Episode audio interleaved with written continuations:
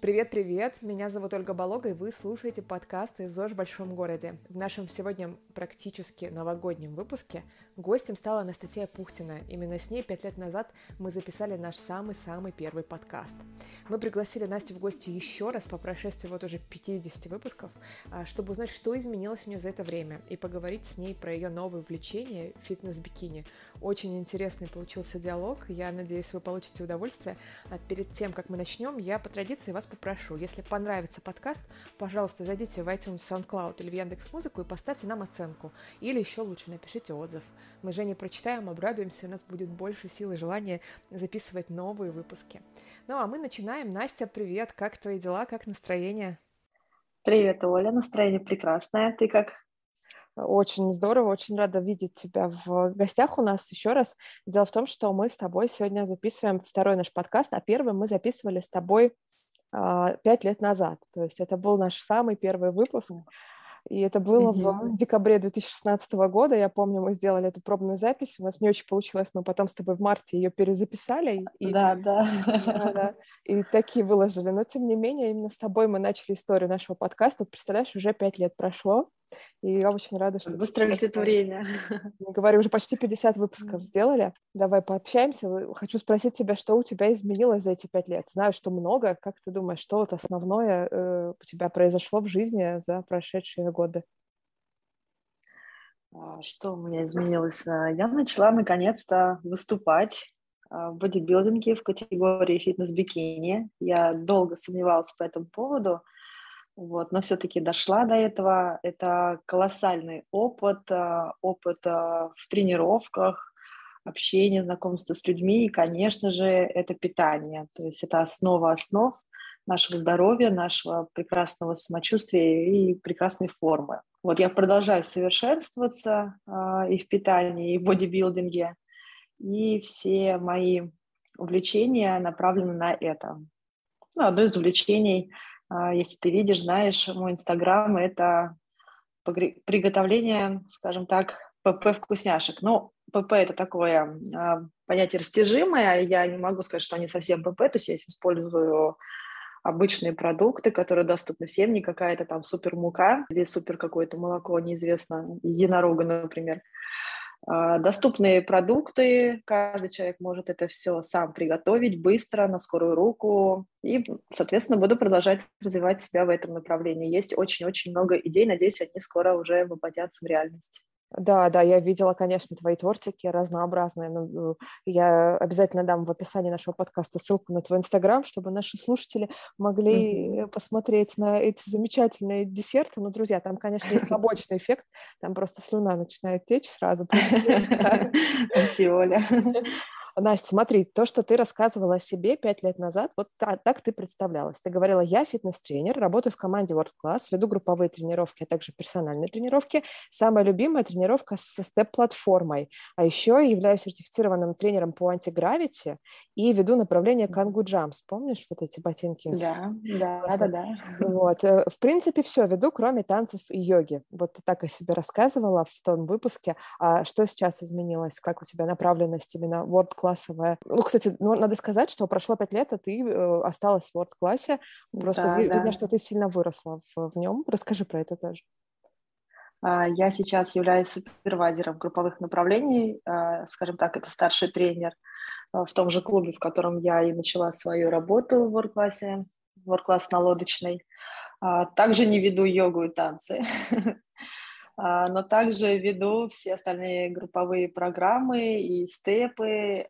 Кингу Джамп у нас а, просто наличие нет ботинок, я бы с удовольствием преподавала, но у меня был опыт, а, меня приглашали вести данную тренировку, скажем так, в другом месте.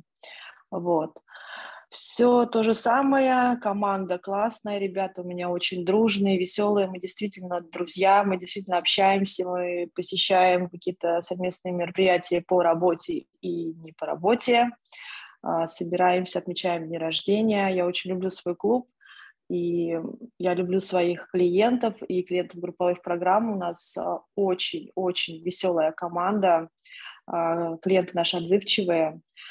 Ты бы видела, как мы зажигаем на бодиком, вот что они там творят. Эти 30 человек, эти 60 глаз, которые на тебя смотрят, дают тебе столько энергии, что тебе хочется им дать еще больше а, в двойном, в тройном даже размере. Бодикомбат вот. это все еще жесткачевая такая же тренировка часовая, как она и была раньше, как я ее помню. Да, да, тренировка с элементами боевых искусств, веселая, зажигательная. Да, очень веселая, зажигательная. Ну, конечно, можно помереть к концу тренировки, предупреждаю тоже. У нас есть опции, у нас есть опции. Да, да, я помню, весь Лос Милс там предполагает, да, что 4-5 треков можно отходить и спокойной душой уйти. Но когда на тебя смотрят 60 э, пар глаз, как ты говоришь, уйти тоже не так-то просто. Хочется продолжать ну, да. волне. Иногда, иногда захожу на тренировку с ощущением того, что я с 7 утра, в клубе тренировка в 8 вечера, мне кажется, что у меня уже не остается сил, только включается музыка, только ты разворачиваешься лицом к клиентам, и все, и ты заряжен. И ты выполняешь самые высокие опции, самые сложные упражнения и ведешь просто до конца. И в конце, когда заканчивается тренировка, если такое желание, ощущение, э, может быть, еще немного, Я помню, недавно у тебя был в Инстаграме такой пост эмоционально заряженный из серии, что, друзья, я групповик, все-таки групповые тренировки, это да, самое да. крутое, что есть в жизни. Скажи, а какие-то новые групповые да. программы у вас появились за последний год или там за последние пару лет, что-то вот прям совсем новое в групповых тренировках? Ну, одна из новых, совсем недавних тренировок – это mobility, э, тренировка умеренная, спокойная, направлена на stretching, на стрейч э, мышц, да, растяжка, пластичность пластика и также раскрытие суставов плечевых, тазобедренных. Она немного отличается от привычного total stretch, да, где совсем просто мы лежим под спокойную музыку, расслабляемся. Здесь немножечко э, нужно ну, скажем так, поработать. Есть такие упражнения, направленные на укрепление глазного яблока, зрения, правильно будет, наверное, сказать. Да, там нужно следить за тренером, а, слушать его команды, посмотрите направо, посмотрите налево, да, то, что гимнастику для глаз не каждый дома будет делать, а здесь пришел на тренировку тренер, дал команду, сделал, ты вроде бы еще и зрение потренировал. А в остальном, а, в остальном я бы сказала, что сетка осталась та же самая. А, у нас есть, наверное, много мини-групп, различного направления, но это уже направлено на специализацию конкретного тренера. Ребята предлагают очень много вариантов всевозможных, и гребли есть у нас, и зумба у нас есть, ну, все, что душе угодно, все, что пожелаешь, мы, в принципе, можем воплотить также в жизнь. Слушай, а мы с тобой в первом выпуске обсуждали а, такую тему, с чего начать тренироваться. И я помню, ты очень много рассказывала про то, а, как выбрать клуб, про то, что лучше заниматься в команде, то есть приходить в клуб, да, не, не делать этого дома, mm-hmm. потому что в клубе больше мотивация, а, про то, что про силу окружения, да, ну, в том числе про групповые тренировки. А скажи, а что поменялось, может быть, в твоем отношении к этому после истории с локдауном, с тем, что фитнес-клубы в том числе закрывали, и хотя World Class а, очень круто сделал тренировки виртуальные, я, например, занималась в Инстаграме, да, а в любом случае, а, ну, какое-то время люди не могли приходить в клуб. А, изменилось ли твое отношение к тому, чтобы заниматься в клубе? Считаешь ли ты теперь, что дома это тоже здорово, или как-то все-таки по-другому? А, ну, скажем так, а, учитывая данные обстоятельства в мире, конечно же, я соглашусь с тем, что а, тренировки онлайн имеют место быть, тоже несут результат, но это учитывая вот сложившуюся ситуацию, да, чтобы люди не сидели просто так дома, если, например, они понимают, что у них активность физическая снижена, то я за онлайн-тренировки. Но если бы не пандемия, я осталась бы при том же своем мнении, что идите в клуб.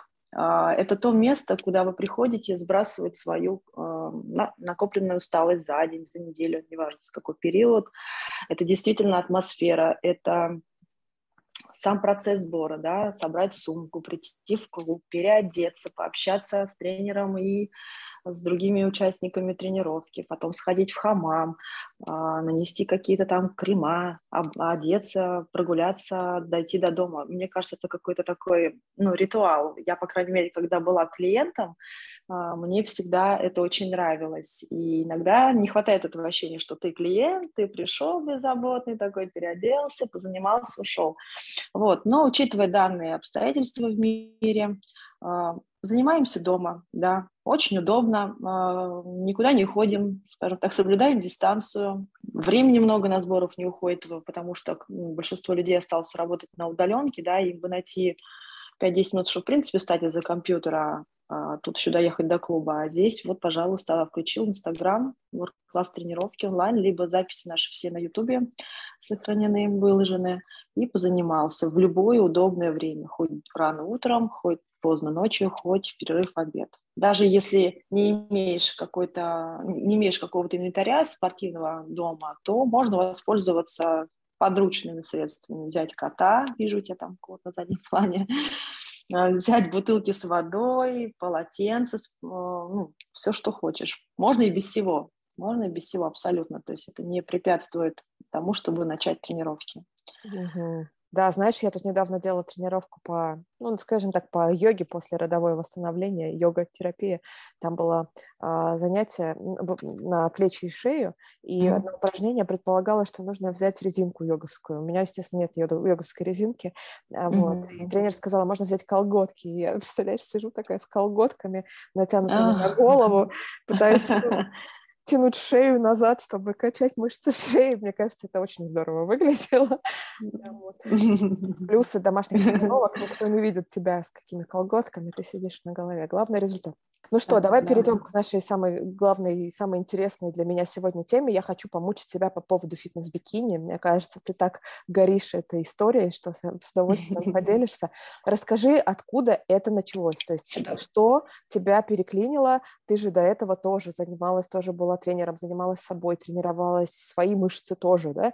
Э, питалась по какому-то одному режиму, и вдруг ты решила, что ты хочешь выступать, и все изменилось под это. Что было толчком? Я об этом тоже писала как-то в Инстаграме. Вот, вот скажу истинную правду, как оно было на самом деле. Да, я занималась, а, мне нравится заниматься и на групповых программах, мне нравится заниматься в тренажерном зале с а, железками, с тренажер, на тренажерах, с большими весами но мне казалось, что какого-то результата, того, которого я хотела бы, да, я не вижу в своем теле. И идея, в принципе, уже зародилась, что я хочу выглядеть лучше, что же меня может, что же меня тренер может замотивировать. А, ну и как-то эта мысль в голове гуляла, и я не находила пока ответа. Не находила ответа ровно до того момента, когда я вернулась из отпуска, после, после отпуска из Турции. То есть турецкие сладости, да, вот этот вот солнце, море, пляж, еда 24 часа в сутки. Естественно, я, как и нормальный обычный человек, тоже приехала с плюсом. Ну, не могу сказать, что с большим, но меня это не обрадовало нисколечко. И тут я решила, о, вот есть фитнес-школа, я напишу туда, а, я буду участником этой школы, и я приведу себя в форму, потому что, ну, у них пожестче требования, у них а, по дисциплинированию нужно будет отчеты тренеру кидать, то есть тренеру тоже нужен тренер. И я написала, мне ответили, меня приняли в школу, мне а, была выслана программа тренировок, программа питания, у нас был диетолог, у нас был психолог, в нашей школе мы общались, а, задавали все интересующие вопросы, и я могу сказать, что практически сразу я начала видеть результат. Это был май, к слову сказать, первые соревнования прошли уже в сентябре, то есть у меня было очень мало времени на подготовку, у меня практически сразу же началась сушка. То есть это был дефицит калорий, было ограничение а, в каких-то продуктах и тяжелые тренировки. Я очень сильно похудела. Я очень сильно похудела к сентябрю, я вышла на сцену, я была, в принципе, собой довольна. Ну, довольна то, что я вот наконец-то там скинула, да, преобразилась, у меня как, какой-то даже рельеф интересный получился, но не такой, как у тех девочек, которые занимали призовые места. Это явилось а, следующей моей мотивацией, что я не то, что попробовала и ушла, да, я хочу оценку выше себе, я хочу пойти до призового места, я хочу выглядеть еще лучше, как там Маша, Катя на сцене, неважно. И поэтому я продолжила заниматься в той же школе и готовилась уже на весну. Вот. А, и сейчас до сих пор это является для меня мотивацией выглядеть хорошо. И это, знаешь, еще такой момент, как знакомство с людьми, да, расширяешь свой круг общения, ты едешь в, в какие-то города, пока еще я не летаю в какие-то страны на соревнования, но это тоже э, все в планах, это все будет. И путешествовать я очень люблю. Мне очень хочется попасть на известный турнир Арнольд Классик, поучаствовать, как я всегда говорю, и сам Арнольд пожмет мне руку. Это вот, э, наверное, будет какая-то такая прям глобальная, глобальная мечта, когда я ее достигну, что это будет самый-самый ценный для меня приз. То есть получается, что с твоей целью было именно свое тело привести себя в такой какой-то суперпорядок, да. я бы сказала, да? А соревнование это, ну, такая а, проверка, проверка, что ли, отсечка, точка, да, какая-то промежуточная. Да, я знаю много а, случаев, когда спортсмены, ну, то, то же самое практически для них а, мотивация является привести себя в форму, да, повыступать, посиять на сцене в красивом купальнике, а, в отличной форме. Они выступают, они довольны, они думают, что, ну, вот я там был на сцене, все, я могу быть свободен. Вроде как бы прекращают готовиться к соревнованиям, и они понимают, что вот без этой дисциплины без этих тяжелых тренировок, без, этого, без этой дисциплины в питании им сложно удержать себя в сухой форме, ну, в хорошей форме, и они продолжают. Мне кажется, ну, мое мнение, да, вот я про себя сейчас буду говорить, нужно пройти, наверное, несколько сезонов соревнований, чтобы, наверное, накопить большой опыт, и ты действительно будешь понимать и чувствовать, слышать свое тело, что она хочет, как она хочет, на что она реагирует, там, на продукты, на тренировки, да, и выйти в какой-то баланс с собой. Mm-hmm. И уже тогда можно будет завершать, наверное, карьеру, ну, это именно про меня я себя говорю, да, и, и жить, и довольствоваться, и готовить, например, также других клиентов к сцене, да, есть такие опыты у нас. Наши тренеры готовят к соревнованиям.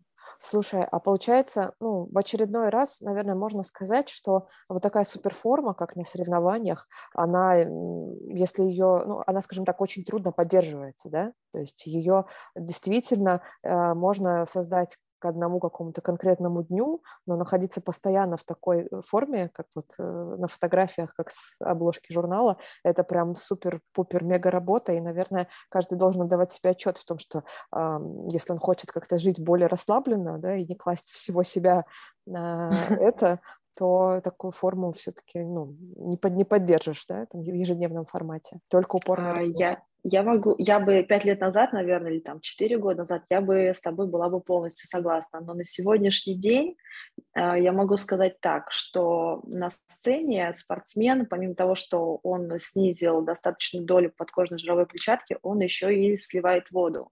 То есть слив воды для того, чтобы мышцы были, были более выражены, да, происходит за неделю до выхода на сцену, как правило.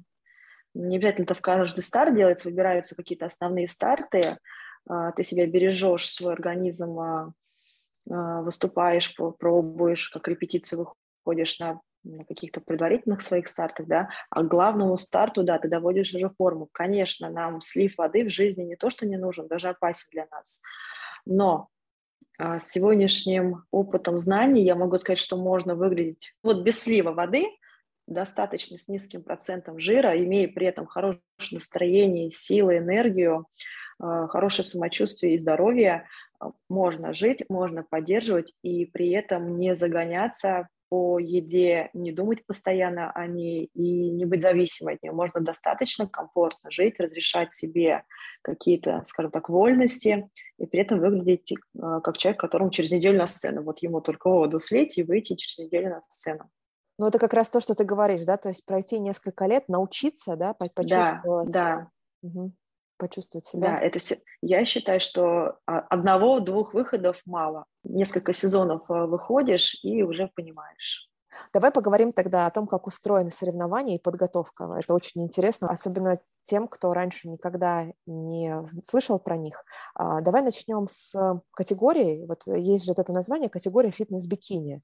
А, что это значит? И предполагается mm-hmm. же, что есть какие-то другие категории. Какие они еще другие? Ну смотри, категории в бодибилдинге мужские и женские, да? Ну давай касаться женских это категория фитнес-бикини, и здесь идет градация, подразделение по росту.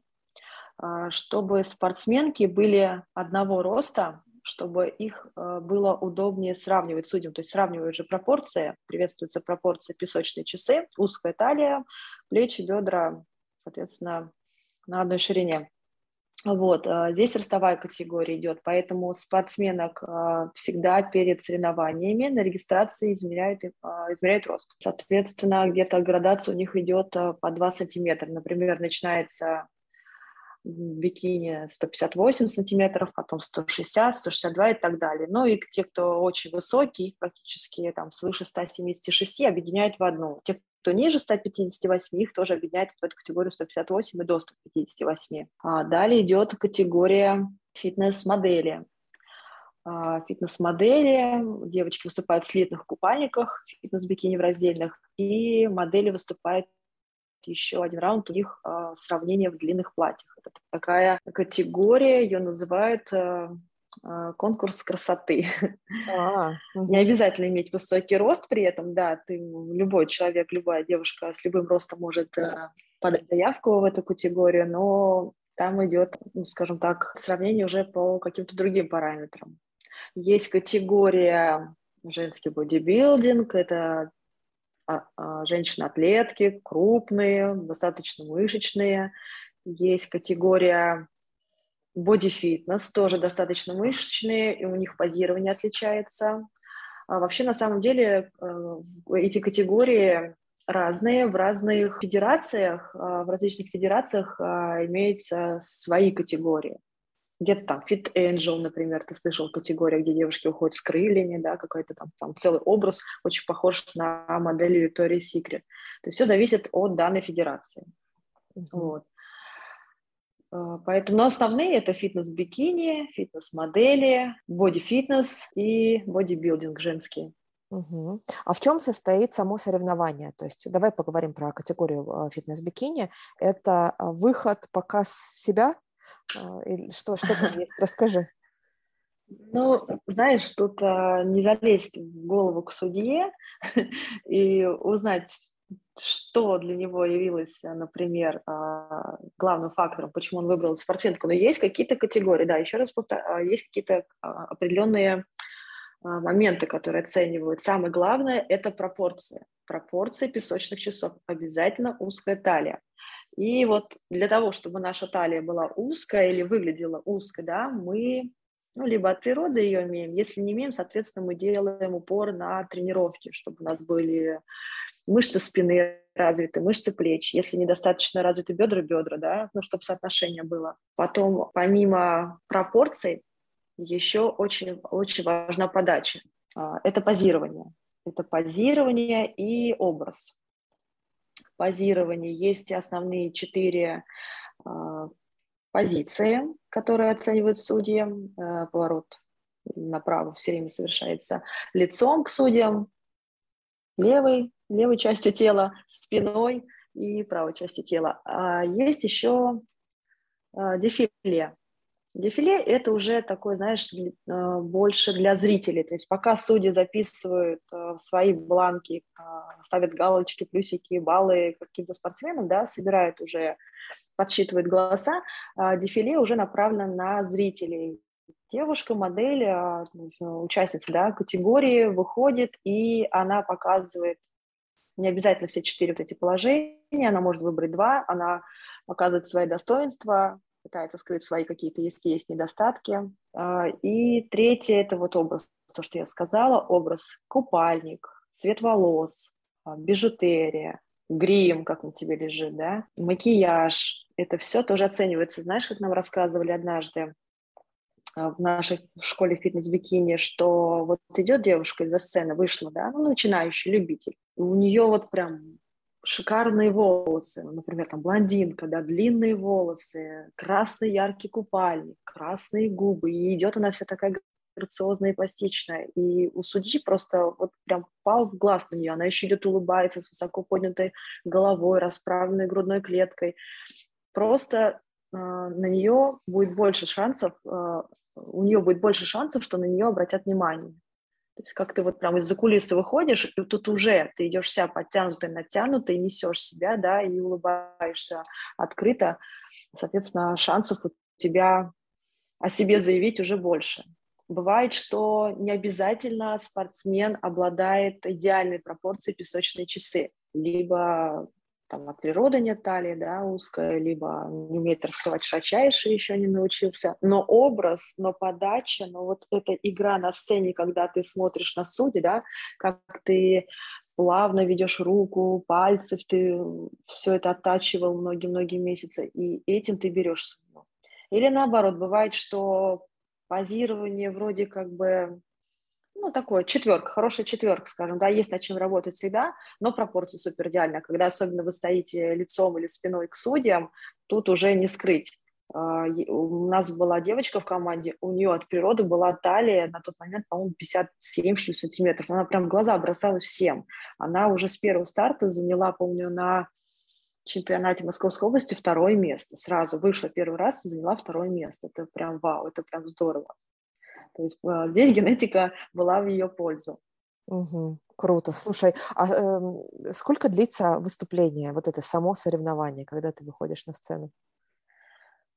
А, зависит от того, сколько участников в твоей ростовой категории. Сейчас еще вот, кстати, да, по поводу категории, есть еще одна категория, забыла не упомянуть, это мастера. Это мастера, и еще одну добавили э, те, кто первый раз участвует дебютанты, да.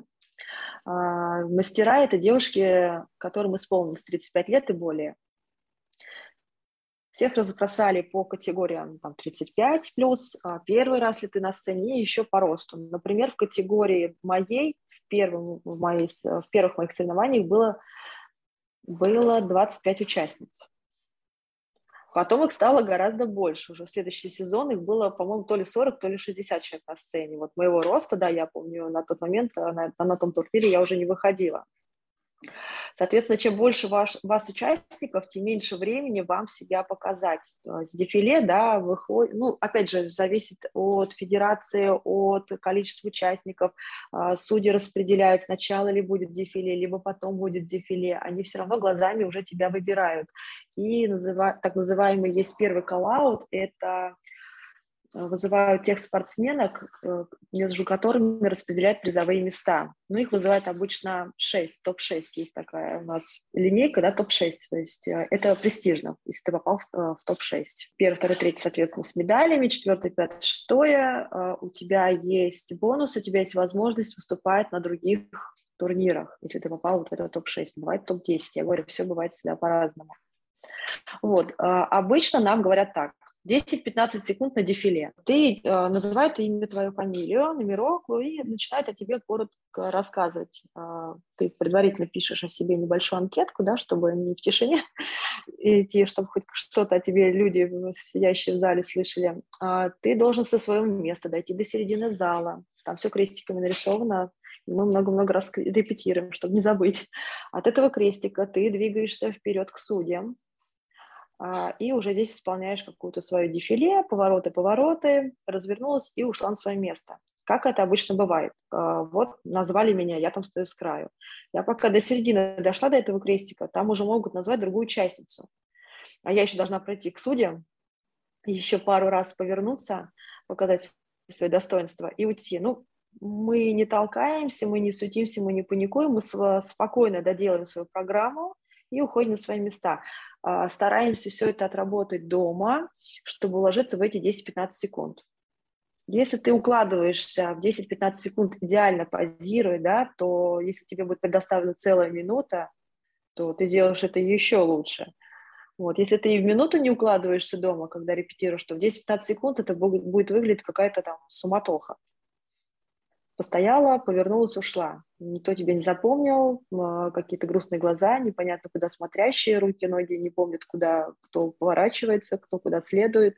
Ну и, соответственно, тебя и в первый коллаут не вызовут. Я вот сейчас сижу и думаю, а, условно, полгода подготовки ради 15 секунд на сцене, но да. так оно и есть. Да, да, на самом деле так и есть. И потом, опять же, если участниц много, вы стоите все в линейке, да, ну вот на сцене. А пока каждая участница 10-15 секунд, все равно это получается с небольшой задержкой. И вот минут 15 ты стоишь на заднем плане в какой-то статике. Ты всегда стоишь а, позиции боковой, либо лицом к судьям, и ты прожимаешь мышцы, ты прогибаешь поясницу, ты улыбаешься, у тебя дрожат руки, ноги. Ты не можешь собраться, да, ты не можешь там встать, так встряхнуться и заново встать. Нет, ты стоишь, что ты позируешь, ты спортсмен, ты чемпион будущий, ты не можешь сдаться, ты стоишь и терпишь. Понятно. Не могу. Эти, знаешь, как говорится, кто говорит, что минута – это мало, никогда не стоял в планке. Вот так же здесь. 10-15 минут на сцене э, – это как будто бы ты час стоял. Потом тело болит, ну, с непривычки особенно, да, когда ты только первый на сцене. У меня, помню, болело тело так, что я думала, что я просто какие-то вагоны разгружала. А, я помню тоже твое первое выступление, потому что я приезжала на тебя смотреть, когда ты первый раз выходила на сцену, и мне больше всего, знаешь, в глаза бросилась такая разница между образами, потому что, конечно, для сцены очень яркий макияж, очень да. э, такая кожа, да. да, вся покрыта гримом такого насыщенного цвета, конечно, ну, отличается, отличается, да, э, прежде всего вот именно насыщенностью, я бы сказала, прям так издалека, чтобы было видно. Слушай, ну мы так немножко с конца начали, я тебя спрашиваю mm-hmm. про само выступление. Мне хочется, конечно, понять, как происходит подготовка, а, за сколько до соревнований начинают люди готовятся. Но я понимаю, что есть, наверное, девушки, которые просто в какой-то момент решили, да, что они хотят а, принять форму и вот, в частности, пойти на соревнования, тогда они начинают, наверное, с этого момента, ну, там, mm-hmm. завтра, с понедельника, да, вот. А если именно к самому соревнованию? За какое mm-hmm. время нужно начинать готовиться и в чем со- будет состоять эта подготовка? Знаешь, тут нет такого за, за, вот, за 4 месяца, за 4,5 начинайте готовиться. Нет, а спортсмены, которые даже выступают давно, которые занимают призовые места, после соревнований недели две отдыхают, просто чтобы прийти в себя, да, вот немножечко вот этот стресс пережить, для организма это действительно стресс, и заново приступать к тренировкам. То есть это круглогодично это круглогодичный процесс. Ты каждый день себя там каждый раз совершенствуешь. А вот первый раз у меня так и получилось, что я пришла в мае, да, в сентябре я вышла. Ну, я просто успела похудеть.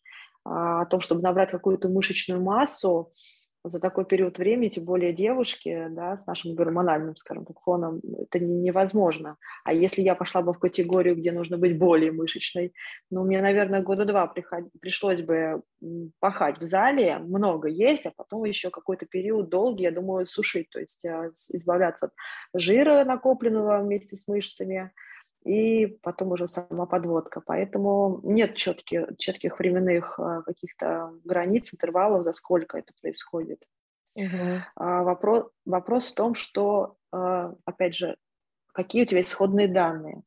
Я как тренер, в принципе, да, человек, который с 18 лет посещающий там, групповые программы, потом уже тренажерный зал, я пошла на сцену 25 лет, у меня уже был опыт, моих, моего тела был опыт, тренировочного процесса, поэтому я влилась легко и быстро. А представляешь, человек, который впервые вообще, в принципе, пришел в зал, вот я захотела выступать и пошла в зал, это же ему нужно и технику вначале, он все равно упор делает на технику, чтобы отработать, да, на выносливость, а, на то, чтобы плавно влиться в этот процесс, а, поддерживать его постоянно. Здесь, соответственно, будут сроки уже гораздо большее. А если я э, уже занимаюсь в зале, ну, допустим, там 2-3 раза в неделю силовыми тренировками, может быть, даже с персональным тренером, ну, то есть, в принципе, для меня это привычное дело, угу. но а, ты же сказала, что тренировки для подготовки, они более жесткачевые, да? Вот в чем принципиальная разница в тренировках будет? А, зависит от твоих исходных данных. Как реагируют твои мышцы, вообще тело на, твои, на эти тренировки? А, меня перед первыми соревнованиями мой тренировочный план стоял из трех силовых э, тренировок в неделю. Когда я вступила в ряды школьника школы фитнес-бикини, у меня сразу стало 5 силовых тренировок в неделю, чтобы развить верх, чтобы развить ноги. У меня ноги оказались отстающие группы мышц. А у меня тренировочный план был на 5 дней составленные. Два раза ноги я тренировала, два раза спину и один раз там какие-то руки, плечи, пресс, а, грудные мышцы. Вот так, чуть-чуть, чуть-чуть да, для тонуса, скажем так. А, соответственно, а, начинаешь, когда этот путь, ты должна отдавать себе отчет в том, что ты действительно будешь отдаваться этому процессу, отдавать ну, много времени, да, не будем этого скрывать, тренировки тяжелые.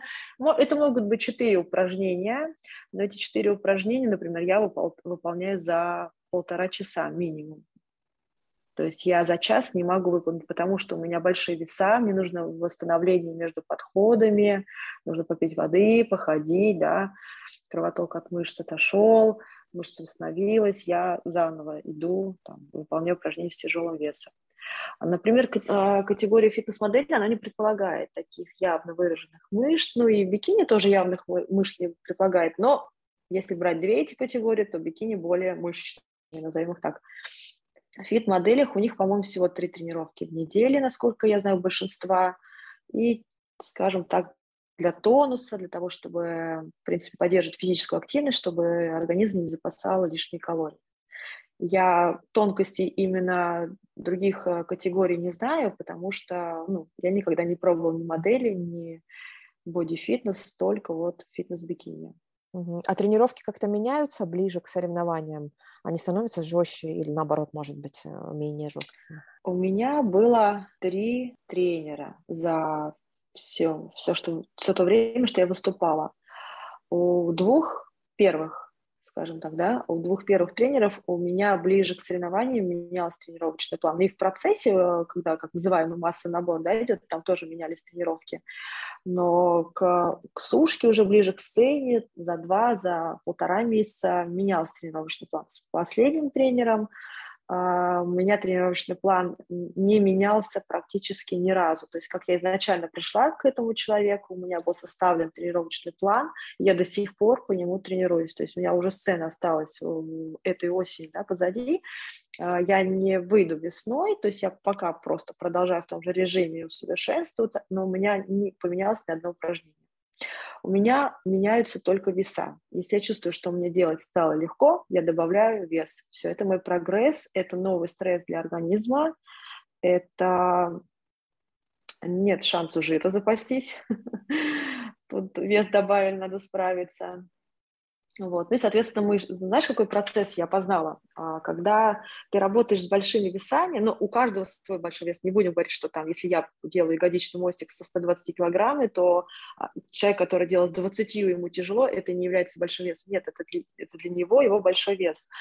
А когда мы начинаем сушиться, почему-то многие тренеры, которые готовят да, фитнес-школы, они уменьшают веса рабочие спортсмену и переходит на много повторку. Тот тренер, с которым я готовилась к этой осени, я ему очень благодарна за свое сегодняшнее тело, действительно, мне очень нравится, меня все устраивает. Мы не меняли веса, не убавляли, мы снижали калорийность, конечно же, калорийность нам дает силы, да, а, к концу, перед уже практически сценой сил меньше, потому что ты все равно находишься в дефиците калорий, и ты уже не можешь с такими большими весами работать, но я старалась их поддерживать, но максимум убавляла там на 2-3 килограмма. То есть подбирала такой вес, чтобы я понимала, что я и технику не теряю, и не совсем я там снизила, не в два раза я убавила. Наоборот, почему это нужно? Потому что, ну, например, так, а, ты выполняешь упражнение приседания с весом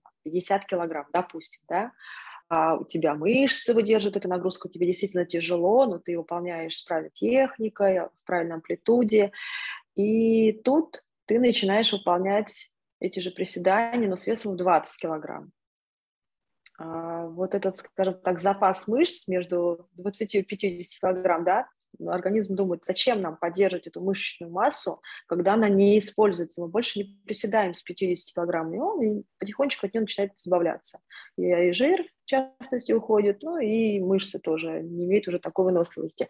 Поэтому вот эти последние соревнования мои, а, все это было направлено на то, чтобы максимально сохранить рабочий вес, соответственно, мы максимально сохраняем тот тонус, тот объем мышц, который я наработал за весь этот период. Соответственно, на сцене я буду выглядеть э, в нужных пропорциях, в нужной кондиции.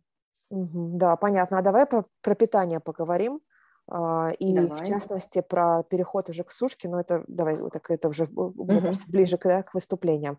То есть что происходит с питанием? Для того, чтобы прогрессировать, а, увеличивать веса, рабочий, да, чтобы набирать нуж, нужную мышечную массу, необходимо поддерживать питание. Не уходить в высокий профицит, то есть не есть слишком много калорий, да, но и не сидеть, как вот сейчас, там, 1200-1300 калорий, да, и как-то пытаться при этом заниматься. Это неправильно.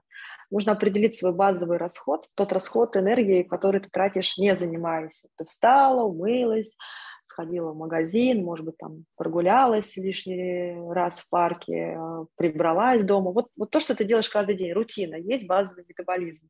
Плюс к этому мы добавляем тот расход, который мы тратим на тренировках. Но есть такое различие между кардиотренировками и силовыми тренировками. Кардиотренировка, как правило, затрачивает энергию непосредственно, когда ты занимаешься кардиотренажере, либо на групповой какой-то тренировке. А силовые тренировки здесь имеют, конечно, преимущество. Ты помимо того, что и на тренировке тратишь калорий, пусть немного меньше, чем на групповой, да, на групповой, на бодикомбо ты потратишь 500-600 калорий, а на силовой тренировке в зале ты потратишь 200-300 килокалорий. Но мышцы будут восстанавливаться, нужно будет восстановление, и, например, завтра после тренировки сегодняшней ты будешь сидеть дома, ты также будешь тратить энергию, также будешь сжигать лишние калории, потому что твой организм сегодня восстанавливается после вчерашних нагрузок. Вот, нам нужно питание. Нам нужно питание мышцам, нам нужно, чтобы у нас и мышцы росли, восстанавливались мышечные волокна, и энергия была, и настроение было. Потому что если у тебя нет сил, ты не поднимешь ни 50 килограмм, ни 20 килограмм. Ты вообще не захочешь пойти в зал. Вот, поэтому здесь э, мы следили за калорийностью, за общей.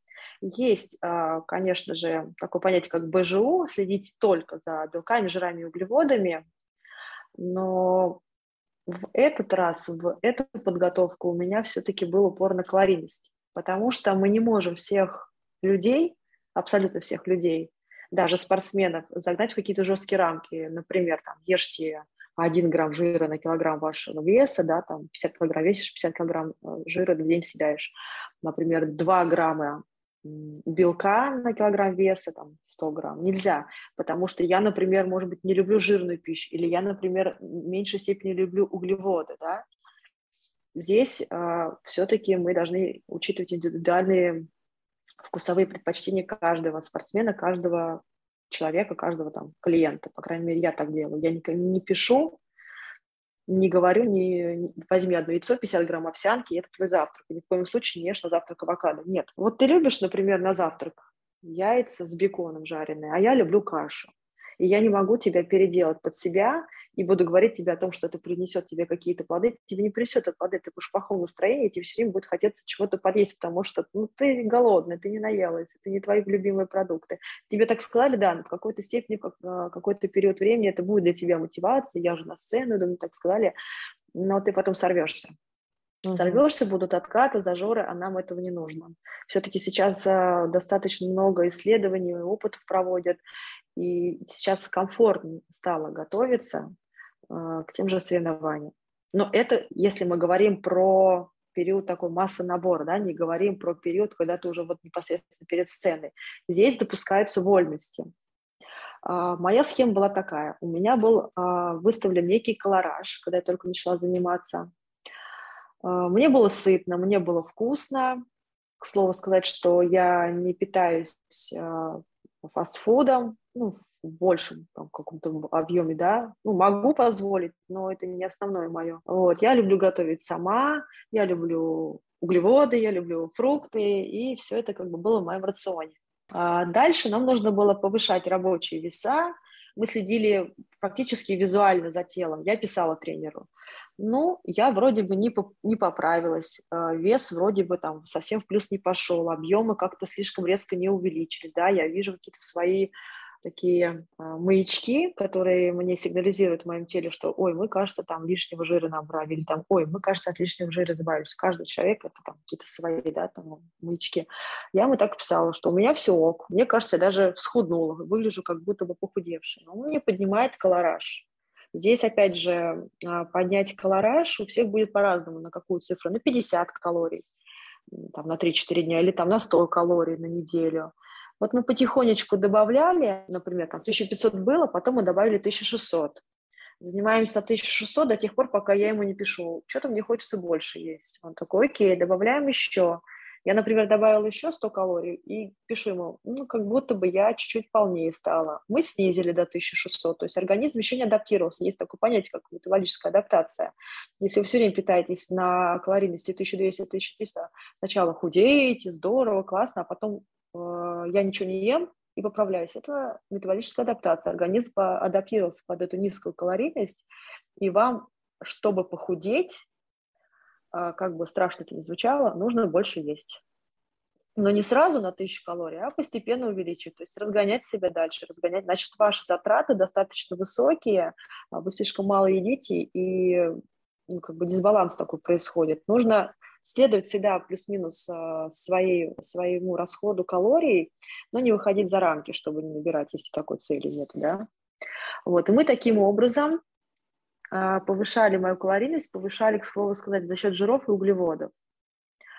А белки как-то у меня всегда не были в одной позиции, где-то там 100-110 грамм белка в день. Ну, может быть, когда-то 120 выходил, но у меня была какая-то определенная калорийность. То есть если я сделала сегодня 120 грамм белка, соответственно, остальная часть пойдет, там, 1600 калорий, остальная часть пойдет на жиры и углеводы. Как я их распределю? Это уже как мне захочется сегодня поесть. Угу. И таким образом а, появляются силы на тренировку. Углеводы же есть, это же энергия наша, строительный материал, белок, он всегда поддерживается, мышцам есть из чего восстанавливаться. А, мы разогнали меня до 2300, 2300 килокалорий, и я весила, наверное, столько, сколько я в первый раз выходила в свои самые первые соревнования. При этом тогда у меня были жесткие ограничения в еде, молочку нельзя, фрукты нельзя, жирные нельзя, можно только гречку, капустный лист или там лист салата и куриную грудку. Нет, здесь было достаточно вольно, я всегда там, сама знаешь, пеку на завтрак себе какие-то вкусняшки, то есть у меня каждый день мука. На ночь у меня летом всегда был арбуз. Ну, порядка килограмма я съедала перед сном и ложилась спать. Да, случилась метаболическая вот эта адаптация, то есть под эти продукты мой организм стал с ними справляться, никакой отечности, ничего не наблюдал, лишних калорий у меня, соответственно, не запасалось. Я даже при этом при 2300 я даже худела. И это все продолжалось до где-то до августа. Я еще в августе успела, в июле-августе слетать в отпуск. А, там у меня был тренажерный зал, я поддерживала свои тренировки как могла в тех обстоятельствах, в которых я была. Не все блины э, весом там 25-50 килограмм я могла собрать в зале, потому что другим тоже нужно было чем-то заниматься. Вот. Но в питании я бы сказала, что я достаточно вольно себя чувствовала. Имея опыт, конечно, я на глаз могу прикинуть, сколько грамм еды, сколько здесь калорий, жирная или еда, калорийная или не очень, сколько могу себе позволить, да. Но я думаю, что я где-то, может, даже немножко превышала, но я не набрала нисколечко, я достаточно хорошо сохла, худела, уменьшалась жировая а, прослойка. И вот уже с середины августа мы стали калорийность снижать. То есть 2300 мы ушли сразу на 2000 калорий. Это э, примерно за месяц, да, получается, до соревнований? А, да, где-то, ну, с небольшим там пусть будет 6 недель угу. где-то, да. И получается, это уже называется началом сушки или еще нет? Ну, смотри, сушка вообще понятие, вот это как раз слив воды. Слив воды, который идет за неделю всего лишь. А этот весь, ну, Условно так и называется, да. Многие, вернее, приняли, э, многие привыкли называть сушку именно тот процесс, вот этот жиросжигание, который начинается за когда за три, когда за четыре месяца, у меня в этот раз он там был ну, за месяц, за полтора, условно. Так, и получается, что примерно за шесть недель начинается такая самая жесткачевая часть, да, когда у нас а, у тебя, не у нас, у тебя снижается калорийность. Я хочу тут сразу поправить, что это еще не скач был. А, вольности остались все те же. Я позволяла себе и суши, и покупную пиццу, и те же вкусняшки свои, какие-то там батончики, не знаю, шоколадные. Да. Самая жесть в этот раз у меня началась за две недели до сцены. Так, рассказывай. Всего лишь место. А, различие было, конечно, колоссальное, потому что здесь нужно было четко придерживаться определенного количества жиров, определенного количества углеводов и белка. Ну, соответственно, все это выливалось в какую-то калорийность. Но мы четко следовали именно БЖУ, белки, жиры, углеводы.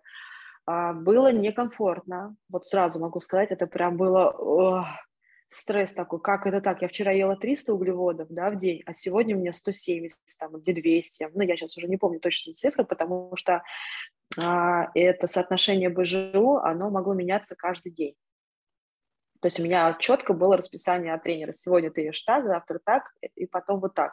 А вольности в еде, ну, здесь они сами по себе ушли, потому что нужно было наедаться, соответственно, мукой ты не наешься, да, там нужно было тогда там цельнозерновые какие-то крупы варить уже, там макароны можно было, ну, рис вообще в любом виде вот, и стараться не превышать именно углеводное соотношение, да, вот это вот углеводное количество, потому что это сказывалось на вот той жидкости, которую мы выводили из организма. То есть жира-то мы уже достаточно вывели, а теперь еще, чтобы не было этих качель с водой, нужно было ровно-ровно придерживаться, чтобы плавно-плавно уходила еще и вода. Вот, первая неделя прошла, ну, вот, знаешь, как будто я, я вливалась в процесс, я говорила, что я больше не пойду на сцену, это я всегда так говорю. Зачем мне это надо? Я так прекрасно жила, такая красивая была в отпуске с таким прекрасным телом, что иностранцы делали мне каждый день замечания возле бассейна, замечания, комплименты возле бассейна. Вот, а тут меня прям в рамки загнали, зачем мне все это надо? Я выгляжу прекрасно, и зачем вот еще, и куда еще лучше? Uh, ну, это, это нормально, это вот uh, вливание в процесс, и вот здесь uh, поветка, да, что если вы идете на сцену, знайте, когда начинается сушка, многие спортсмены, ну, будущие, да, такие спортсмены, скажем, они отваливаются, они не, не могут, вот. Им, в принципе, понравилось то, что было, вот туда дальше они уже не идут, блин, ой, да зачем мне эта сцена, я и так неплохо выгляжу, это вообще и страшно, еще и позирование не доучила, то есть вот здесь в большей части, я бы сказала, спортсменов, они отваливаются, они не идут в соревнования, и они остаются чисто так, для себя занимаюсь. А, и последняя неделя, вот вторая, да, уже заключительная перед сценой получается, а там уже был слив воды. А, вот если можно, я здесь прям так вот, знаешь, чуть-чуть расскажу, чтобы ни в коем случае кто-то не услышал и не начал это применять дома, потому что этого не нужно делать в обычной жизни, даже если вам завтра, на следующей неделе на фотосессию, на свадьбу, неважно, в отпуск. А, здесь схем тоже очень много. Как твой организм отреагирует на ту схему, которую тебе предложил твой наставник-тренер, ты тоже не знаешь, пока ее не попробуешь. Вот поэтому и нужно там делать предварительные старты, да, до основного какие-то, чтобы понимать. В прошлых э, школах фитнес-бикини э, предполагалось так, что там, например, в субботу выход или воскресенье, да, значит, с понедельника мы пьем какое-то энное количество воды, и с каждым днем мы его убавляем убавляем, убавляем, мы все солим, мы все едим, у нас там э, нет молочки, нет фруктов, углеводы количество четкое, жиров четкое, белка э, тоже четкое количество. В четверг, я помню, нам отменили соль, и было немного воды. В пятницу, соответственно, мы ничего не солим, и воды было прям, кот наплакал. В субботу были соревнования, ни воды, ни еды, ничего не было. Я помню, я встала в 5 утра, а, первый выход на сцену был в час дня, я прошла в топ-15, соответственно, я могла пойти еще посоревноваться, ну, в разные же бывают моменты в разных федерациях. А, я прошла в топ-15, и я имею право посоревноваться еще за топ-6. Соответственно, второй выход в этот же день у меня был в 7 вечера. И все это время мы не едим и не пьем, лежим на полу с а, приподнятыми ногами, чтобы ноги не отекали, вот, чтобы вода в ноги не уходила. В эти соревнования, вот в крайней, да, осенью этой, было достаточно большое количество воды, тебе показываю, каждый день. Каждый день, понедельник, вторник, среда, четверг, пятница, воскресенье выступала. В субботу мы убрали соль, и в субботу э, было меньше воды. Существенно, дорогие зрители. Да, да, да, да, да. То есть вот так, да, потом вот так. Не пытайтесь повторить это в домашних Я поэтому не говорю, да. Мы... Мне многие мои там клиенты, это опасно пить такое количество воды. Я говорю, вы знаете, я пью, и мне даже мало. мне даже хочется реально пить больше. А, и, в принципе, я видела, как реагирует мое тело. Это было новое для меня. Это было новое для меня. И еще могу сказать, что вот эту крайнюю неделю мы еще и с углеводами опять же играли. Мы никогда не делали без углеводку. Мы потихонечку их занижали, но не убирали в ноль вообще никогда. А за день до сцены, когда не было соли, практически не было воды, было очень много углеводов, аж целых 300 грамм. Ого. То есть это так называемая, да, загрузка. загрузка. То есть твои мышцы, они вбирают в себя вот этот гликоген, полученный из углеводов, но воды нет, они не распухают, не наливаешься, а они как бы распрямляются. То есть из плоского ты такая красивая, да, ты не объемный, но ты такая красивая. Ну, то есть иногда спортсмен говорит, я стоял там, я стояла плоская на сцене. Мышцы такие, как бы, знаешь, слипшиеся были. Вот их хотелось вот встряхнуть, чтобы они немножечко в каком-то тонусе были. Вот. В принципе, это работает, это было хорошо. Опять же, чем ты будешь загружаться, это твой выбор. А, рисом, гречкой, не знаю, макаронами, то есть углеводная загрузка. А, а тут уже опять, как твой организм на что среагирует. Я грузилась гречкой, не помню почему, хотя я люблю рис, и не знаю, почему я именно наварила себе кастрюлю гречки, и целый день ее там ходила, ела. Но у меня был всего лишь один выход, да, поэтому, ну, опять же, условия пандемии, работа.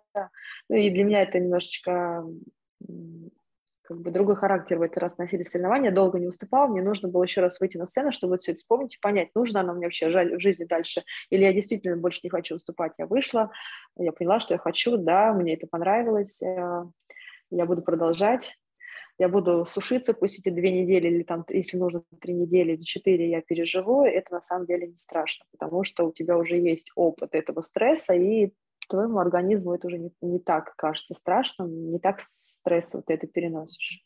Получается, что, в принципе, если не брать вот эти последние две недели, которые уже непосредственно перед соревнованиями, mm-hmm. то э, весь предыдущий э, опыт, план, это и есть тот план, которого ты ну, продолжаешь придерживаться после соревнований тоже, да, примерно так? Да, да, да. Там есть еще такое понятие, как выход из сушки. А, чтобы тебя там не разнесло, скажем так, да, ты там, вчера ты была 50 там, килограмм на сцене, вся такая сухенькая, тоненькая, кожа просвечивалась, а завтра, послезавтра ты стала там плюс 10 килограмм. Такое бывает, на самом деле, такое спортсмен бывает. Здесь нужно сделать плавный выход из сушки. Но здесь тоже индивидуально, здесь тоже зависит от того, какая была сушка, какая была исходная твоя там композиция тела, и плавно-плавно начинается повышение углеводов, а ты начинаешь пить воду, имейте в виду, что если вы на сцену вышли там сухая и просвечивающаяся кожа, то завтра утром вы уже такой не будете, потому что вечером вы поедите, вы поедите калорийно много в, этот, в эту ночь, в этот вечер после сцены. Разрешается есть все, что не приколочено, спортсмены просто отрываются, вот. но тоже есть свои нюансы, не буду о них рассказывать, это на самом деле не очень как бы полезно, вот, не нужно всем знать, особенно обычным людям, и с утра ты ну, все равно с плюсом, с водой, ты такая же вроде сухая, маленькая, но имеешь там плюс килограмм. Это не страшно, это вода, это не жир. Есть точно жир за ночь так не прилипнет. Тебе там еще объем еды в желудке, в кишечнике там где-то остался, соответственно, ты весишь больше. Так, смотри, давай тогда сделаем такой небольшой экспресс, чтобы не забыть, какие еще моменты есть в фитнес-бикини. А я спрошу тебя а, так, а, насколько дорого выступать и готовиться к соревнованиям? Давай прям экспресс пройдемся. Сколько стоит участие в соревновании? Я понимаю, что это очень по-разному. Скажи просто примерные какие-то ориентиры, чтобы вот наши слушатели примерно поняли сам вот этот слот самоучастия? Смотри, это зависит от, опять же, если, например, ты у себя в городе выступаешь, да, либо у себя в стране выступаешь, понятное дело, что в другой стране перелет, трансфер, проживание и так далее. Там, а, взнос на турнир 1500 рублей. Если с тобой, ну, плюс-минус, да, бывает 1100, 1600 бывает, опять же, в зависимости э, от самого турнира. А если с тобой, например, идет подруга, друг э, за сцену, чтобы помочь тебе, там, за грим, если ты самостоятельно наносишь, а, либо просто тебя поддержать, это там плюс еще, как правило, тысяча. Плюс всевозможные медицинские справки. Ты либо их приносишь с собой, либо оплачиваешь на месте, тоже там в районе тысячи рублей. Это вот как бы взносы, да, мы не считаем сюда дорогу, как ты ехал, сколько там денег на топливо потратил, вот. Плюс а, грим. Либо профессиональный ты наносишь, либо покупаешь. А, профессиональный, ну, возьмем среднее, там, 4-4,5 тысячи рублей. А, покупной в баночке он не хуже. А, может быть, просто от того, что ты не так часто это наносишь и делаешь рукавичку, он может лечь хуже, поэтому я рекомендую все-таки брать профессиональный грим. Именно там в кабинке с пульверизатором тут у тебя красит, да, а, из аэрографа. А, покупной грим что-то в районе 3000 рублей. Угу. Макияж. 3000 рублей одна. Макияж. От 10 до 15 тысяч рублей за один выход. О, ничего себе. Да. А, Еще, ну, от того, что на сцене софиты сияют, да, вот они яркие, поэтому мы вот себя так максимально и разрисовываем, потому что это все, вот яркий свет, он забирает в себя очень много. Соответственно, волосы, если у тебя недостаточно длинные густые, то возможно, это вот дополнит объем дополнительных волос, да, там наращивание или какие-то заколки, волос на заколках, это дополнит твой образ, это будет смотреться гармонично. Соответственно, здесь либо наращивание волос, либо волосы на заколках, но тут цена 8, там 20, 50, 100 тысяч рублей, да, в зависимости от мастера. Украшения, ну ладно, украшения это не самое дорогое, но, например, есть там вот, э, я нашла одну девочку в Инстаграме, она делает шикарные украшения, там от 3,5 тысяч рублей выходит комплект. Купальник. Самый первый мой купальник стоил 25 тысяч рублей. А, вот этот вот, в котором я выходила в новом купальнике, это осенью стоил 40 или 42 тысячи рублей. Но в нем ты можешь выступать, в принципе, всю жизнь. Ну, если только захочется самой сменить образ, да, ну, или тренер тебе скажет, ты знаешь, тебе этот цвет не идет, вот красный цвет, цвет победителя в нашей в нашем спорте, поэтому шей себе красный купальник. Здесь можно с тренером обговорить. Туфли где-то в районе 4-5 тысяч рублей. А, это, наверное, основное. То есть взнос, да, грим, купальник, волосы, макияж, украшения, туфли. А подготовка да, наверное, в школе? Основное. А подготовка в школе? Я, давай не будем брать э, тренировки и питание, там каждый сам себе организовывает, угу. а именно вот стоимость обучения, подготовки с тренером. Ну, смотри, первая моя школа фитнес-бикини стоила 3000 рублей в месяц. Присылался план питания, план тренировок, все, по сути. Если я сама себе тренер, я пошла сама себя тренировала. Другой тренер, вот, с которым я готовилась, мне обходился в месяц 15 тысяч рублей. То есть, ну, разница такая колоссальная, но здесь я, я даже не знаю, то есть это чисто вот кого ты выбрал, кто тебе нравится, за кем ты следишь в Инстаграме, чьи да, достижения там э, тебе, тебе больше привлекают, соответственно, ты за этим человеком идешь, и ты готов платить ему эти деньги. Вот. Я могу сказать так, что как-то мы садились и считали мою поездку в Нижний Новгород. Мы приехали в пятницу, уехали в воскресенье рано утром. В субботу были соревнования. А эта поездка обошлась без затрат на купальник и туфли, потому что они уже были, да, то есть вот эта вся поездка обошлась где-то порядка 40 тысяч рублей. Поездка на Арнольд Классик я читала одну бикини, она писала, но она туда вписала и купальник, и туфли, и украшения. То есть она в общем все собрала за три дня, ей обошлось в 200 тысяч рублей. Эти соревнования, я всегда называю так, дорогостоящие хобби.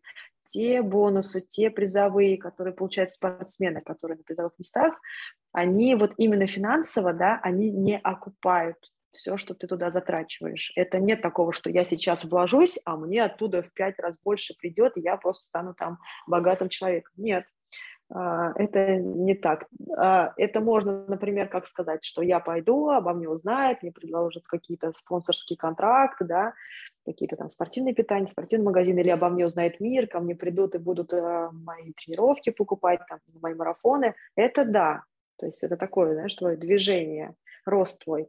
А вот чтобы сразу после соревнований ты занял первое место и тебе дали денег больше, чем ты все туда вложил, нет, такого не будет. Угу. Даже если ты поедешь выступать за границу, там, тех же призовых, все равно, какие бы они большие не были, не окупишь себе это все. Это дорогостоящее хобби, это интересно, это здорово, это твоя жизнь, но это дорого. И зачастую многие уходят из этого вида спорта, потому что это действительно а, забирает большую часть семейного бюджета. Я как раз хотела спросить тебя, ну, не с точки зрения бюджета, но с точки зрения вообще в целом, как твоя семья, как твой муж, как твой сын отнеслись к тому, что стало происходить с тобой в рамках участия, подготовки, участия в этих соревнованиях? Моя семья меня поддержит, а, то есть если я захотела, да, поддерживают, не отговаривают. Не могу сказать, что там с меня пылинки сдувают как-то, да, мне этого на самом деле не нужно, то есть мой муж абсолютно знает, как со мной нужно обращаться, обходиться, он интересуется, он знает, он поддержит, он разрешает, скажем так, мне, да, То есть я ему рассказываю там какие-то моменты, куда я поеду, как все это будет. Он а, задает какие-то вопросы, встречает, провожает. Вот, но ни в коем случае не отговаривает. Единственное, он мне все время напоминает, когда, например, вот началась а, вот эта сушка, вот эти две недели, да, он мне сказал, так, давай это будет первый и последний раз, чтобы ты вот так вот не переживала по еде. Ему единственное не нравится момент, мне кажется, я бы сказала, что большинство мужчин, вот сколько я слышала от других спортсменов, девушка, их девушка, там, неважно, чья девушка на сцене, она им нравится ну, скажем так, чуточку меньше, чем она э, до, э, до сцены, да, то есть она более сочная в жизни, более женственная, с округлыми формами, а здесь она такая вот сухая, она вся мышечная, она прям вот у нее бицепсы выделяются, у нее трицепсы, там у нее бедра, их немножечко, может, это устрашает, пугает. Мне муж все время говорит, а, ты очень худая, мне это не очень нравится, я хочу, чтобы ты была опять на массе, ну, масса, условно, такое понятие, да, там, чтобы немножечко круглее, э, э, круглее были формы, то есть более сочные. А так, в принципе, никогда запретов не было, никогда этот острый вопрос в нашей семье стоял. Даже если ты и ударяет по семейному бюджету, все равно все равно меня поддерживают, все равно у меня есть новый купальник, а я хочу новый купальник, смотри, как он красивый, ой, мне нужны волосы длиннее, ой, мне нравится, как Маша, Катя, не знаю, кто там делает макияж, я хочу макияж только от нее, я хочу поехать туда, все это как бы, да, окей, все будет. Мы еще с тобой про позирование забыли, да, когда перечисляли то, что входит в стоимость и в подготовку. Есть же еще уроки позирования. А, да, да, да, это, кстати, да, это, это я бы сказала бы, ну, тоже такой-то момент, на который ты должна делать большой упор, то есть очень неправильно будет, если ты позирование оставишь, например, ой, там, за две недели до сцены позирую и выйду. Нет, позирование должно начаться, наверное, даже раньше, чем твои тренировки и э, процесс питания налаженный потому что это со стороны кажется, что легко. Когда ты начинаешь позировать, когда ты стоишь в статике, я помню, у меня была девочка, тренер по позированию, очень классная, она чемпионка, а, да, она в свое время завоевывала призовые места, и я к ней приезжала на дом на позирование. Час позирования, такое ощущение, что ты три часа в зале был. То есть вот эта статика, когда ты прожимаешь мышцы, с меня просто ручьем текла вода, какая-то выходила из меня вода, это было очень тяжело, мышцы тела все потом болело, соответственно, там, ну, лишние прогибы в пояснице, да, потом приходилось немножечко как-то пилаться, это все дело подправлять, вот, но тебе нужно это натренировать дома, чтобы ты на сцене, когда ты вышел и такой, ну, вот сейчас я буду позировать, сейчас я буду стать прожимать мышцы, статику, статику держать, и ты начинаешь потеть, если из тебя еще не вся вода вышла, да, ты начинаешь потеть, это же тренировка, это же мышцы тренируются, и у тебя течет грим, это минус баллы на сцене. Соответственно, ты дальше от призовых мест. Поэтому позирование начинать как можно раньше. Например, взяли вы а, какого-то себе тренера по позированию, вы с ним занимаетесь онлайн или офлайн, неважно, раз в неделю, да, и в оставшиеся дни в неделю вы позируете сами, позируете на камеру обязательно, потому что так вы будете себя видеть со стороны и понимать, ага, плечо выше всегда, или правое, левое, где-то внизу надо, значит, левое поднять, или там наоборот, там спину с правой стороны раскрыть, или вот здесь довернуть бедро, а здесь в попу назад вверх поднять, чтобы больше объем был, чтобы пропорции. Ну, то есть такие моменты, да, ты будешь это видеть.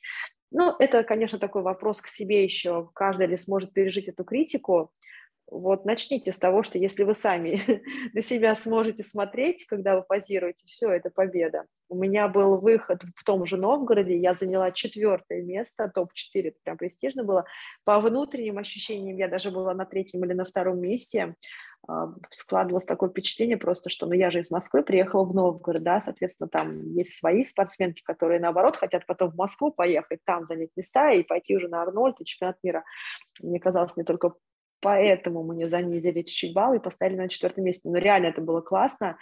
И, и я смотрела на свое позирование, когда там со мной друзья ездили, а, снимали, и мы пересматривали в принципе, практически всех конкурсантов, кто-то снимал даже за сценой, то есть я не видела, кто идет конкретно вот к этому центру, на этот крестик, а потом лицом к судьям. Я говорю, классно позирует, здорово. Я такая, о, это же я! Я думаю, боже, это я, это я так иду красиво. О, какая я классная. Думаю, надо же, я могу смотреть на себя, как я позирую. Это реально была победа. Это реально... Я много трудилась в тот момент над позированием, и вот оно принесло плоды четвертое место. Я считаю, это прям классно. Слушай, это здорово, я тебя прям поздравляю, и я прям сейчас чувствую, знаешь, насколько это Спасибо. важный момент, э, потому что, ну вот я про позирование, да, потому что так готовишься, так стараешься месяцами, да, целишься в это соревнование, и в сам день соревнования тоже там красишься, э, наносишь этот грим, и вот это позирование, оно же на самом деле может сгубить все или наоборот все вытянуть. Э, Вообще. Да, не сможешь да. себя показать, да, или наоборот выставить, ну, все выставить, что у тебя есть, выдать полностью. Да, да, да. да очень важно.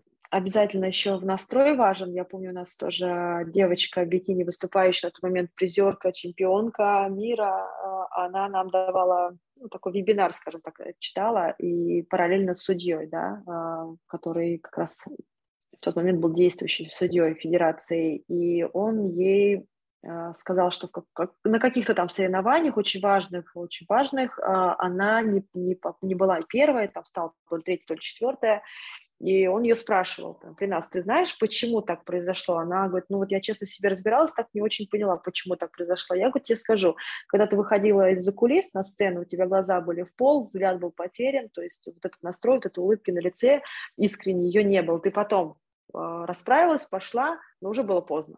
То есть вот с настроем, да, тоже нужно поработать, не, как нам говорили, не смотрите на других спортсменов, вы будете себя с ними сравнивать, а, вы найдете себе какие-то опять изъяны, вам испортит настроение, вы выйдете вот с этой вот как раз вот этим настроением, ощущением на сцену. То есть моменты психологии здесь тоже не в первый сезон, не во второй, в третий сезон они у меня появились, очень важны. То есть моя форма мне в третий сезон нравилась, мое позирование мне нравилось, я работала именно уже с психологией, то есть вот этой взаимосвязи, невидимой связи между спортсменом на сцене и судьями. Вот этот невидимый э, диалог, скажем так, вот, да, э, игра, я бы сказала, я прям пример такой приведу, это у меня тренер по позированию научила. Ты на них смотришь, а у него, например, э, ну, какое-то недовольное лицо, и ты думаешь, я так плохо выгляжу, что он просто посмотрел и скажет, какой ужас, что она здесь делает и ты не должна с него считывать эту информацию. Возможно, он просто позевал в этот момент, просто подумал о чем-то, отвернулся, вообще не важно, да, то есть ты вышел со своим настроением, и ты, наоборот, делишься этим позитивом, этим хорошим настроением с судьями, ты, наоборот, должна притягивать их к себе вот этой добротой, какой-то, да, лучезарной улыбкой к себе. И, у меня было такое э, домашнее задание, когда вот я выходила, там, 4, по-моему, у меня выхода было осенью 2019 года, я отрабатывала вот эти моменты все на сцене. Я помню, в Коломне я выступала, и я просто глаз не сводила с одного судьи, я прям практически ему говорила, посмотри на меня, посмотри, какая классная, стоит от тебя улыбаясь. Я клянусь, он от, повернется на меня, отвернется и опять повернется, только отвернулся, и опять его глаза на мне. Я думаю, работает, работает. Класс. Ну, конечно, ты так, ну, ты шикарно, и, просто шикарно. И, Оль, и, и он мне потом написал, он мне потом написал, была другая федерация, к слову сказать, он мне сказал, я вас раньше никогда у нас не видел, но я вас запомнил. Я клянусь, что так и написал. Приходите, выступайте у нас дальше. Здорово.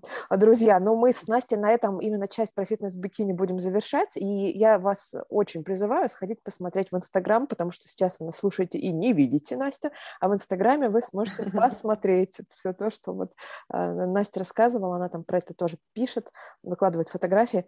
А, Настя, ты знаешь, я обычно вот так вот, ну, ближе к завершению выпуска спрашиваю наших гостей про то, какой у них свой собственный ЗОЖ, какой у них план тренировок, какой у них питание, что они делают помимо этого. Но мы с тобой это уже обсудили, а мне хочется тебе задать вопрос по поводу тортиков. Давай вот так вот в Давай. финале нашего с тобой разговора скажи пару слов про свое увлечение, как ты говоришь, ПП десертами, ну и вообще про твою готовку, как у тебя получается совмещать такое дикое количество работы, такое энергозатратное хобби и приготовление вкусняшек, еще и выкладывание в Инстаграм с рецептами. Да, вот время то, что выложить, к сожалению, очень мало. Я на самом деле, сколько себя помню, я все время а, любила, вот если готовила в детстве, да, когда была маленькая, я любила именно выпечку делать. Я могла просто взять мамину книжку, тогда все это писали от руки или вклеивали какие-то вырезки из газеты с рецептами. И я открывала ее, там берешь одно, второе, третье, мешаешь, э, заливаешь, режешь, там, не знаю, выпекаешь. Супы, все это я готовила, там курица, котлеты, но мне не приносило это какого-то истинного удовольствия. А вот выпечку приготовить, это была самая любимая, наверное, моя часть, я могла готовить это каждый день. Вот. А какой-то период времени, когда там, я из другого города приехала в Москву, у меня этого не было, я как-то особо это не обращала внимания. Я сейчас, вот честно, не могу вспомнить, а почему это сейчас пошло. Но, наверное, да, с бикини, потому что ты как-то пытаешься выкрутиться, у тебя какой-то ограниченный набор продуктов, а тебе хочется вкусно поесть, и поэтому ты понимаешь, что ты лучше сама что-то приготовишь, занизив калорийность, да, не навредив э, фигуре своей форме, но при этом останешься довольной.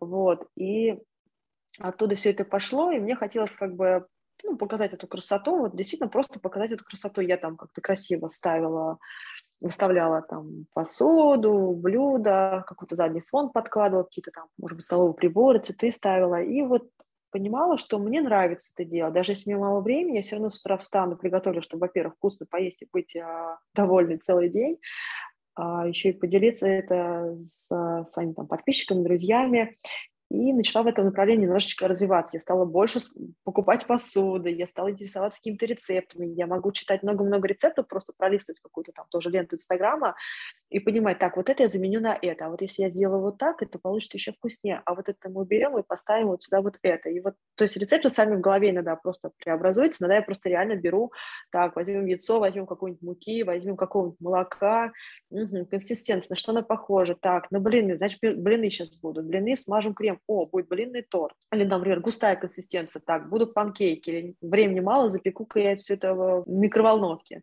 Вот. Они как-то сами рождаются в голове. У меня был такой момент, когда я делала на заказ, но это было вот чисто вот, знаешь, такой, я сделаю, да, но не на вот большой аудитории, я не хочу в это уходить, но немногие говорят, давай уже там запускай свой цех, делай заказ. Друзья, нет, это все-таки такое, я называю это медитация, это такое увлечение, хобби, у меня должен быть всегда, всегда к нему интерес. Если я этого буду делать очень много, у меня интерес пропадет. Я это делаю реально от души. Я это делаю, как говорится, когда меня посещает муза, она меня в 5 утра практически каждый день посещает. Вот, я, я могу встать ради этого пораньше, но мне не сложно. Я встаю, думаю, все, я иду готовить, ура, ура, я иду творить. Я одна, мне никто не мешает, смотрю за, в окно, весь город спит. Прекрасное время, я начинаю здесь а, творить, а, колдовать что-то. Вот, а, стала покупать фотофоны, потому что мне хочется, чтобы моя картинка, моя фотография была вкусной, аппетитной, да, чтобы люди видели, им это нравилось, да, не то, что вот я приготовила, посмотрите, чтобы это еще эстетично было, то есть это тоже какое-то, знаешь, такое вложение, то есть э, развитие самой себя, как женщине это вообще должно быть, я считаю, ну, как бы женщина, кухня, это вот прям две, две вещи, вещи, которые идут э, бок о бок по жизни. Вот. А какие у меня есть планы на этот счет? Я делюсь, э, насколько могу в Инстаграме. У меня бывает там что-то просто нет времени это снять и сфотографировать. Я это быстренько сделаю в сторис. Если у меня получилось и было время там выложить фотофон, подобрать какие-то ложечки, чашечки, тарелочки ко всему этому, я обязательно делюсь. Но у меня в планах, чтобы это приносило пользу другим, запустить приложение запустить приложение, где вы можете его, например, скачать. Какие-то будут, ну, пока это такие мысли в голове, разделы серии, там, сложный торт на день рождения, да, то есть у тебя есть время, у тебя есть возможность все это сделать, запечь, вот как вот по технологии, да, все это идет. А есть такой раздел, я его называю быстро тортик, когда вот ты в 5 утра встал, в 6 тебе уже нужно выйти из дома, тебе еще нужно принять душ, одеться, там, собраться. А, быстрый торт, когда вы можете прям не глядя практически все закинуть в какую-то там чашку, да, какой-то миксером все это взбить или блендером и отправить там в микроволновку, быстро запечь. То есть вкусно, быстро, ну, вот, ну и красиво местами. Да, удобно, удобно. Я этим делюсь. Это когда со стороны так и выглядит. Я тебе могу рассказать как читатель. Смотришь на картинку сначала, видишь какой-нибудь супер красивый, потрясающий, классный маленький тортик, например, там, в виде там, Рафаэлки, mm-hmm. там, да, с кокосиками. Mm-hmm. Думаешь, вау, круто. А потом, значит, я пролистываю дальше и читаю рецепт, который ты пишешь. А в рецепте вообще ничего интересного. Рисовая мука, яйцо, творог, там, не знаю, какой-нибудь подсластитель. То есть ни, ни, никаких супер ингредиентов нет, как будто бы да. все то, что у тебя в холодильнике. Дальше ты пишешь, все смешали, блендером вжух-вжух, буквально, да, ты так и ага. Вот, и на пять минут в микроволновку. Я думаю, блин, интересно. У меня-то получится, если я своими руками сделаю так. Вот, ну, должна тебе сказать, что я чаще жму, мне кажется, флажок «сохранить» на твоих таких постах, даже, может быть, чаще, чем лайк, я жму «сохранить». Спасибо. Вот, поэтому я тебя Да, да, да, да, я просматриваю потом сохраню. Мои коллеги даже мне на работе говорят, что, о, я делала там пиццу на кефире по твоему рецепту, классно, здорово, супер. Клиенты ко мне подходят, я даже не знаю, как они там где-то в Инстаграме записаны, подписаны я на них или нет, они подходят ко мне, то есть незнакомые люди в клубе подходят ко мне и говорят, Настя, выкладывайте еще, я уже все приготовила, все, что вы выкладывали. Думаю, о, ну это прям мотивирует делиться, так, надо еще приготовить, люди там хотят, люди там желают, э, им это интересно, и еще при этом можно можно выглядеть здорово. То есть никаких ограничений. Спасибо тебе большое за наш сегодняшний разговор и за твою энергию, которая прям мне точно удалось подзарядиться, и я думаю, нашим слушателям тоже. Я тебя попрошу прям в финале такой, знаешь, экспресс-совет или такой экспресс-напутствие для э, тех, кто сейчас был с нами и так воодушевился и хочет сделать шаг в сторону своего хорошего самочувствия, в сторону своего красивого тела, в сторону своего правильного питания. Что бы ты такое прям небольшое сказала или посоветовала? Я всегда пропагандирую одно и то же. Друзья, приходите заниматься в фитнес-клуб.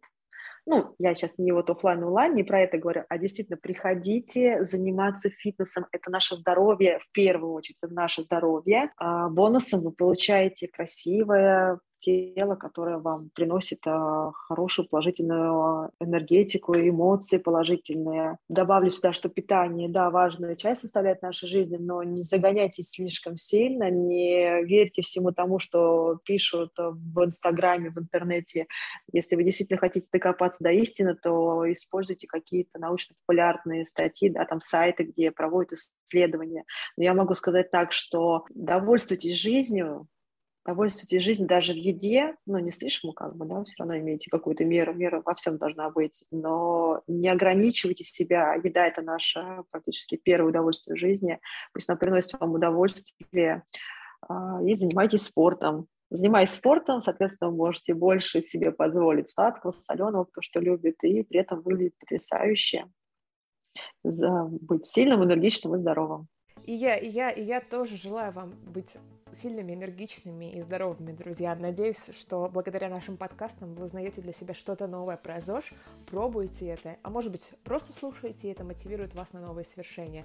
В любом случае, здорово, что вы с нами. Это был подкаст «ЗОЖ в большом городе», выпуск с Анастасией Пухтиной. Меня зовут Ольга Балога, мою напарницу зовут Женя Галенко. Ссылки на все, что мы упоминали в разговоре, вы найдете в текстовом описании этого выпуска. А я прощаюсь с вами на сегодня. Пока и до новых встреч!